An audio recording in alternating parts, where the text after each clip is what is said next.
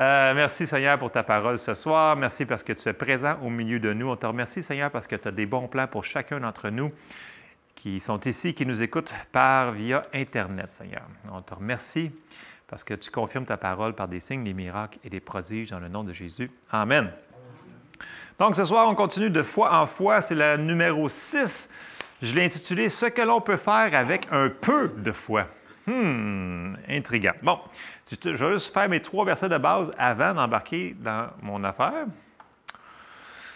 Romains 10, 17, ça nous dit Ainsi la foi vient de ce qu'on entend et ce qu'on entend vient de la parole de Christ. Fait qu'on a dit que si on ne l'entend pas, la bonne nouvelle de la promesse, de la patente, notre foi ne pourra pas être construite sur cette affaire-là. Fait que là, en fin de semaine, j'étais sur la guérison, mais ça peut être sur n'importe quoi. Si la personne ne l'entend pas, sa foi ne grandira pas. Il faut qu'elle l'entende, qu'elle l'entende, qu'elle l'entende. Donc, on, je sais que vous êtes tanné de m'entendre dire, mais on fait sur le clou jusqu'à temps que ça va rentrer, ça va rentrer. On n'a pas si on veut vivre dans la victoire à chaque jour, ce n'est pas juste le dimanche matin en écoutant une seule parole que ça va venir, c'est à chaque jour. Il faut qu'on se nourrisse.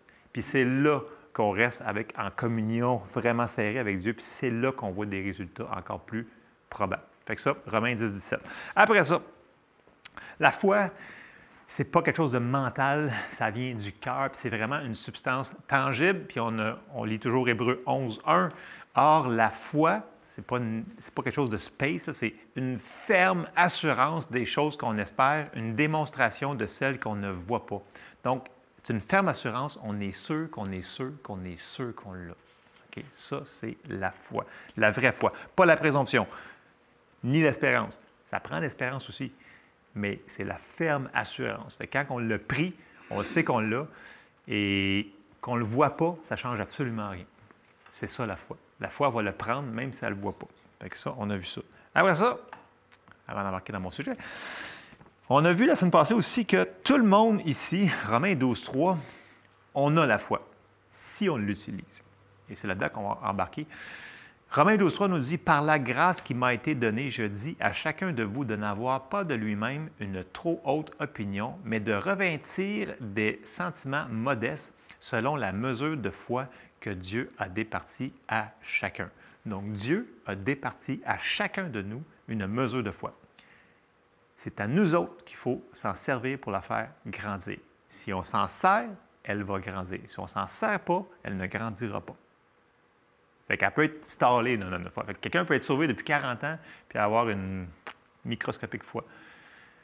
Quelqu'un peut être sauvé depuis un an puis avoir une foi gigantesque parce qu'elle s'en sert. Donc, la parole et l'utilisation. Et là, ce soir, on va aller voir euh, trois passages de l'Écriture euh, pour ça. Donc, je n'ai pas beaucoup de passages, mais c'est quand même trois passages assez euh, que tout le monde connaît.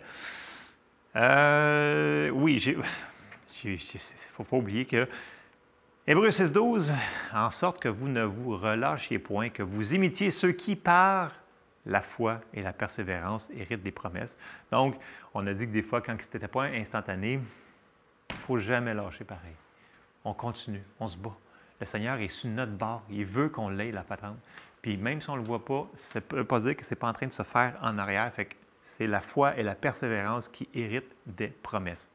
On a dit que oui, il y a du instantané, mais si ce n'est pas instantané, il ne faut pas lâcher notre foi pareil. Amen. Et là, j'embarque dans mon Sujet de ce soir. Euh, euh, ce passage-là, tout le monde le connaît, mais on va aller voir trois passages, puis on va voir la différence de ce que les gens ont fait avec leur foi et qu'est-ce qu'ils ont fait avec la parole. Donc, premier passage est dans Marc 4 au verset 35.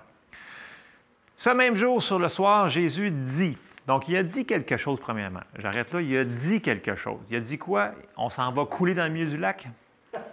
Pantoute. C'est pas ça qu'il a dit. Il a dit on s'en va à l'autre bord. C'est-tu clair? C'est ça qu'il leur a dit. OK? Non, mais c'est vrai. Passons l'autre bord. Il a dit quelque chose. Après avoir renvoyé la foule, ils l'emmenèrent dans la barque où il se trouvait. il y avait aussi d'autres barques avec lui.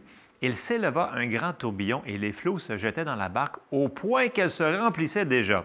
Et lui, il dormait à la poupe sur le coussin. Ils le réveillèrent et lui dirent Maître, ne t'inquiètes-tu pas de ce que nous périssons S'étant réveillé, il menaça le vent et dit à la mer, Silence, tais-toi. Et le vent cessa et il y eut un grand calme. Puis il leur dit, et là, il n'était pas content, Pourquoi avez-vous ainsi peur? Comment n'avez-vous point de foi? Là, on voit ici qu'il dit, vous avez zéro. En anglais, toutes les traductions disent, you have no faith. Why? Il dit, pourquoi que vous avez pas de foi? Il ne dit pas petite foi, là, il dit zéro foi. Puis là, la plupart des gens, ils vont me dire, ouais, mais c'est à cause qu'il avait peur. Non, parce que dans les versets, quand on va, dans Matthieu, quand, Jésus fait les paraboles, mettons, sur euh, ne pas s'inquiéter ici, ces choses comme ça, il les appelle gens de peu de foi, vous vous inquiétez de ces choses. Fait que c'est pas ça qu'il parle. Il voulait qu'il fasse quelque chose.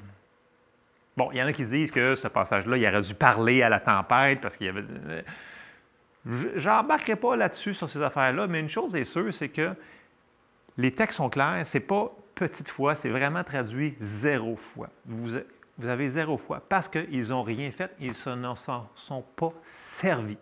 Fait que, oui, peut-être qu'ils avaient peur, puis ils n'étaient pas contents, puis le Seigneur, il n'aime pas ça qu'on ait peur, OK? Mais le Seigneur nous dit dans ce passage-là, pourquoi je l'ai sorti, c'est parce que si on ne se sert pas de notre foi, notre foi est à zéro. Et c'est nous autres qui l'avons mis à zéro parce qu'on ne s'en sert pas. OK? Fait que je sais que le passage peut être exploité de plein.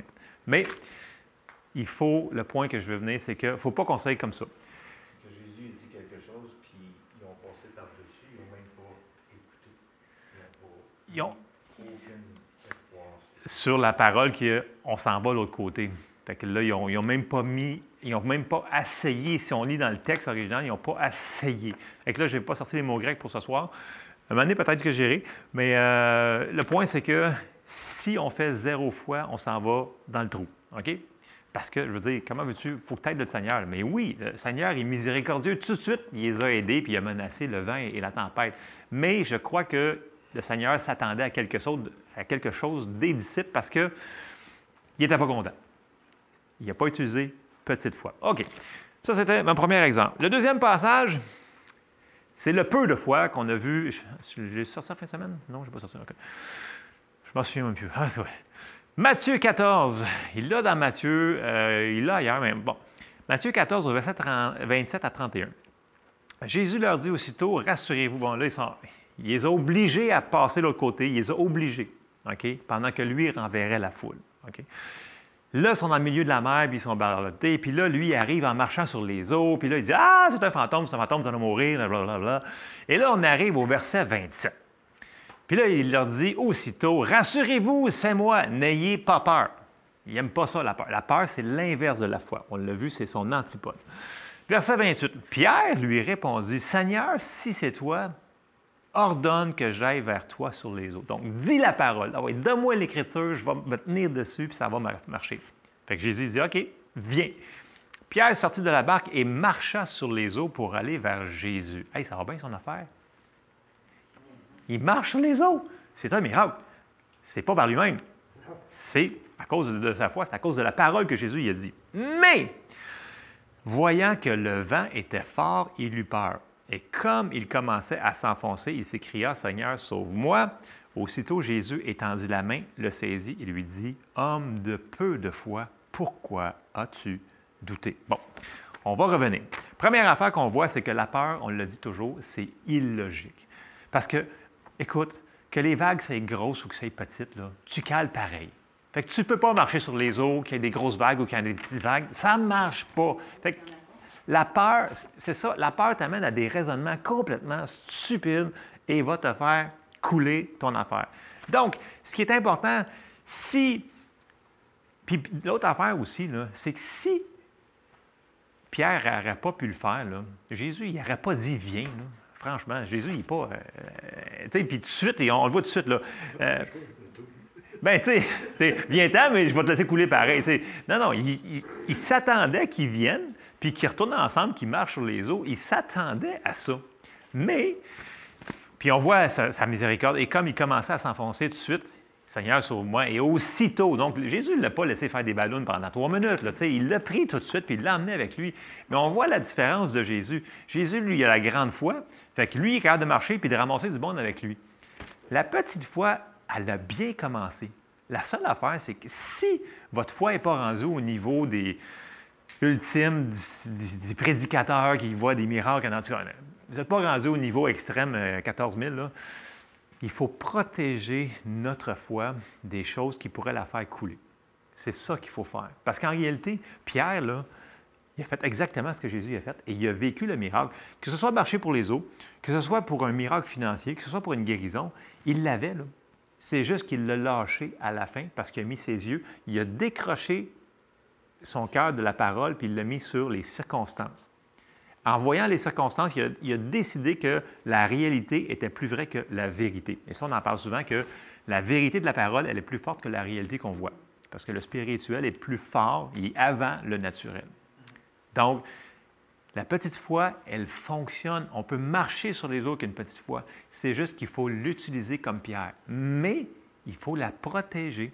Donc, dans le sens que quelqu'un qui commence à croire pour quelque chose, puis, tu sais, ça va fonctionner, là.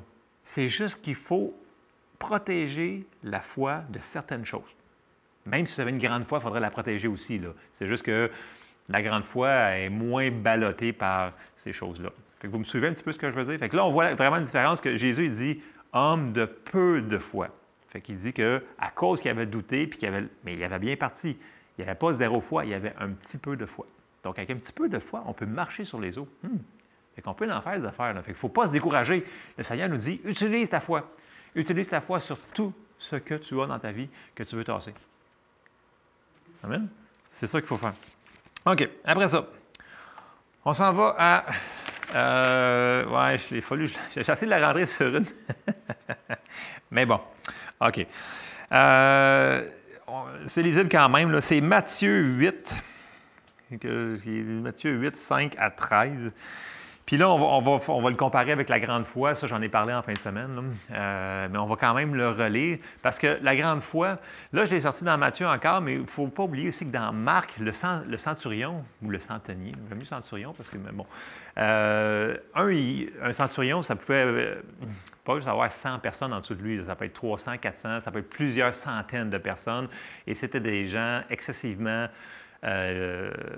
C'était des gens vraiment qui avait une, euh, moi je dirais ça? Euh, oui, il était très euh, reconnu, dans le sens qu'un centurion, tu ne niaisais pas avec ça. S'il y avait une très grande autorité, il, connaissait l'autorité, dans le sens que son supérieur, il disait de faire de quoi, c'était fait. Puis il disait de faire de quoi, ça marchait de même. Parce que lui, il n'était pas juste en arrière d'entente, en train de dire va-t'en, va-t'en, va il était sur le terrain. Donc, il était avec les autres. Fait que s'il y en avait un qui se faisait tuer, lui, il était à côté. Fait que, il y avait un grand respect pour ces gens-là. Bon, ceci étant dit, puis on comprend aussi qu'il était en autorité sur tous les Juifs. Là. Il aurait pu exiger, comme j'ai mentionné, de Jésus de venir. Il était en droit de faire n'importe quoi. Là. Parce qu'il avait le droit de battre un citoyen romain sans procès, selon les, euh, choses. Euh, oui, oui. En tout cas, quand on lit dans les censurés, euh, dans les choses sur l'histoire. Ceci étant dit, on va lire notre verset 5. Comme Jésus entrait dans Capernaum, un centenier l'aborda, le priant et disant Seigneur, mon serviteur est couché à la maison atteint de paralysie et souffrant beaucoup. Jésus lui dit J'irai et je le guérirai. Le centenier répondit Seigneur, je ne suis pas digne que tu entres sous mon toit, mais dis seulement un mot et mon serviteur sera guéri. Car moi qui suis soumis à des supérieurs, j'ai des soldats sous mes ordres, et je dis à l'un Va, et il va à l'autre, viens et il vient, et à mon serviteur, fais cela, et il le fait. Après l'avoir entendu, Jésus fut dans l'étonnement, et il dit à ceux qui le suivaient, Je vous le dis en vérité, même en Israël, je n'ai pas trouvé une aussi grande foi. Or, je vous déclare que plusieurs viendront de l'Orient et de l'Occident et seront à table avec Abraham, Isaac et Jacob, ça c'est nous autres, dans le royaume des cieux mais les fils du royaume seront jetés dans les ténèbres du dehors, où il y aura des pleurs et des grincements dedans. Et là, il dit au verset 13, Jésus dit au centenier, Va, qu'il te soit fait selon ta foi, et à l'heure même, le serviteur fut guéri. Alors, la différence qu'on voit, c'est que lui, le centenier, il voulait juste entendre une affaire, dit la parole, et c'est fini. That's it. Pour moi, c'est fait, c'est accompli.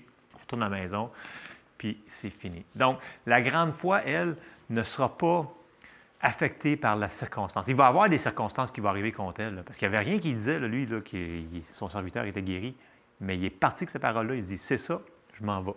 Il n'y avait aucun doute s'il était venu chercher ça. Écoute, pour qu'il dise à Jésus, ne viens pas. Pas grand monde qui aurait dit non, non, Jésus, ah, eh, non, viens pas chez nous. Eh, non, je m'excuse, mais tout le monde a dit s'il te plaît, pitié. C'est comme. Mais lui, non, il comprenait que l'autorité fonctionnait par la parole. la grande foi, elle, elle va juste vouloir avoir la parole. Elle prend la parole, elle se tient dessus et ça vient de s'éteindre. Pour elle, c'est la finalité dans sa vie. Fait ce que j'avais pour vous, c'est vraiment ça. Il ne faut pas négliger, il ne faut pas, euh, faut pas négliger les petits commencements. La Bible nous dit qu'il ne faut pas, je, le, cite mal, mais euh, en anglais, c'est Do not despise small beginnings. Mais euh, peu importe où est-ce qu'on commence avec notre foi, peu importe la circonstance, il faut commencer à quelque part. Puis il faut arrêter de laisser les choses qui nous irritent, qui on sait qu'ils ne sont pas de Dieu, d'être là dans nos vies. Il faut commencer à mettre notre foi dessus, puis à commencer à les tasser. Puis même si ce n'est pas instantané, on continue. Puis même si le Seigneur arrive dans deux jours, puis on s'en va, mais il va dire, bon et fidèle serviteur, tu étais dans la foi, tu m'étais agréable. On n'a rien à perdre. Fait que toutes les choses qui nous énervent dans nos vies, dans la vie de nos familles, dans la vie de... Peu importe, il faut commencer à trouver les versets que le Seigneur nous a donnés, puis à les mettre en application. Donc, je vous encourage ce soir. Une petite foi peut marcher sur les eaux. Nous autres, je pense qu'on peut faire d'autres choses aussi. Le Seigneur, il est le même hier, aujourd'hui, éternellement. Right? Amen. Fait que, on ne lâche pas.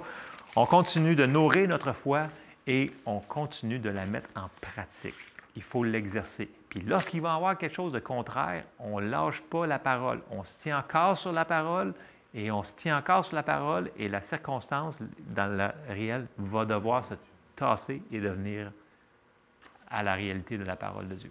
Amen. Donc, c'était pour ce soir le de foi en foi numéro 6.